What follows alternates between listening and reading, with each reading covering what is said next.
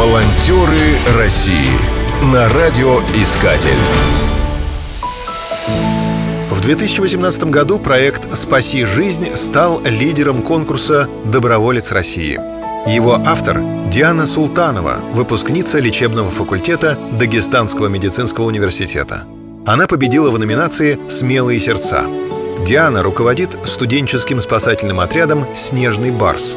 Впервые свой проект она представила на Всероссийском форуме «Территория смыслов» в 2016 году. Суть проекта – повышение грамотности оказания первой помощи людям, пострадавшим во время чрезвычайных ситуаций. Такие знания могут оказаться крайне важными и спасти жизнь человека, если поблизости нет профессионального медицинского работника. Проект «Спаси жизнь» охватил уже более 20 тысяч человек. В Дагестане он реализуется уже более двух лет. В рамках проекта волонтеры проводят семинары, мастер-классы и тренинги для населения, включая студентов и школьников. Обучают навыкам сердечно-легочной реанимации, наложению шин и повязок, а также приемам транспортировки пострадавших. Для этих целей на благотворительные средства закупаются жгуты, ортопедические воротники и шины.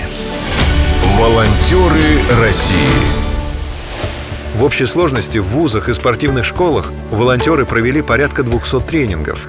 Помимо этого, 45 тренингов были организованы в рамках общегородских мероприятий в Махачкале. Еще 4 стали выездными. Они прошли в разных городах Северо-Кавказского федерального округа. Диана Султанова надеется, что идея проекта найдет применение и в других регионах России. Это позволит спасти немало людей, попавших в критическую ситуацию. Волонтеры России на радиоискатель. Спешите делать добро.